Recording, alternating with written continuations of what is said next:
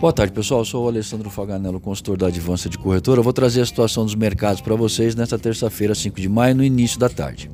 Dow Jones em alta de 1,6, Frankfurt na Europa encerrou em alta de 2,57 e o Ibovespa está em alta de 1,9.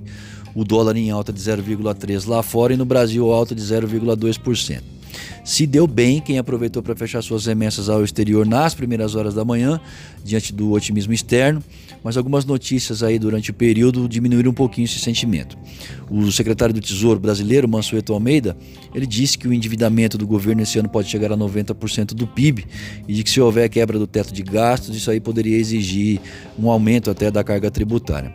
Se soma a isso uma notícia que saiu um pouquinho antes de que a produção industrial em março no Brasil caiu 9,1%, se comparada ao mês anterior.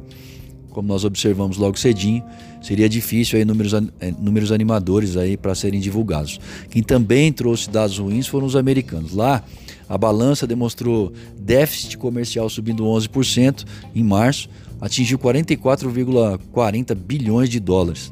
E a atividade no setor de serviços do país em abril foi ao nível mais baixo de todos os tempos, ela marcou 26,7 pontos de acordo com o IHS Market. No dado composto, que já inclui a manufatura, esse, esse número bateu 27 pontos. A marca de 50 separa crescimento de, contra, de contração. É, no, na zona do euro também tivemos uma notícia aí que teve uma certa influência, foi a decisão da Suprema Corte Alemã de que o Bundesbank, para quem não sabe é o Banco Central da Alemanha, ele precisa parar de comprar títulos do governo, deu um prazo de três meses para isso. Se o Banco Central Europeu não comprovar que essas compras são necessárias, isso aí também não foi muito bem recebido.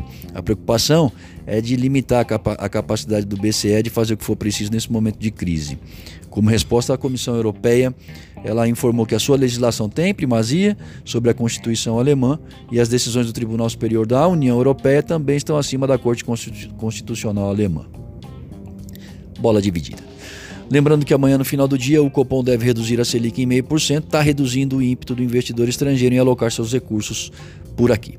Esse foi o informativo segunda hora. Esperamos todos amanhã cedo conosco para abrir o mercado aí no, no boletim em primeiro minuto.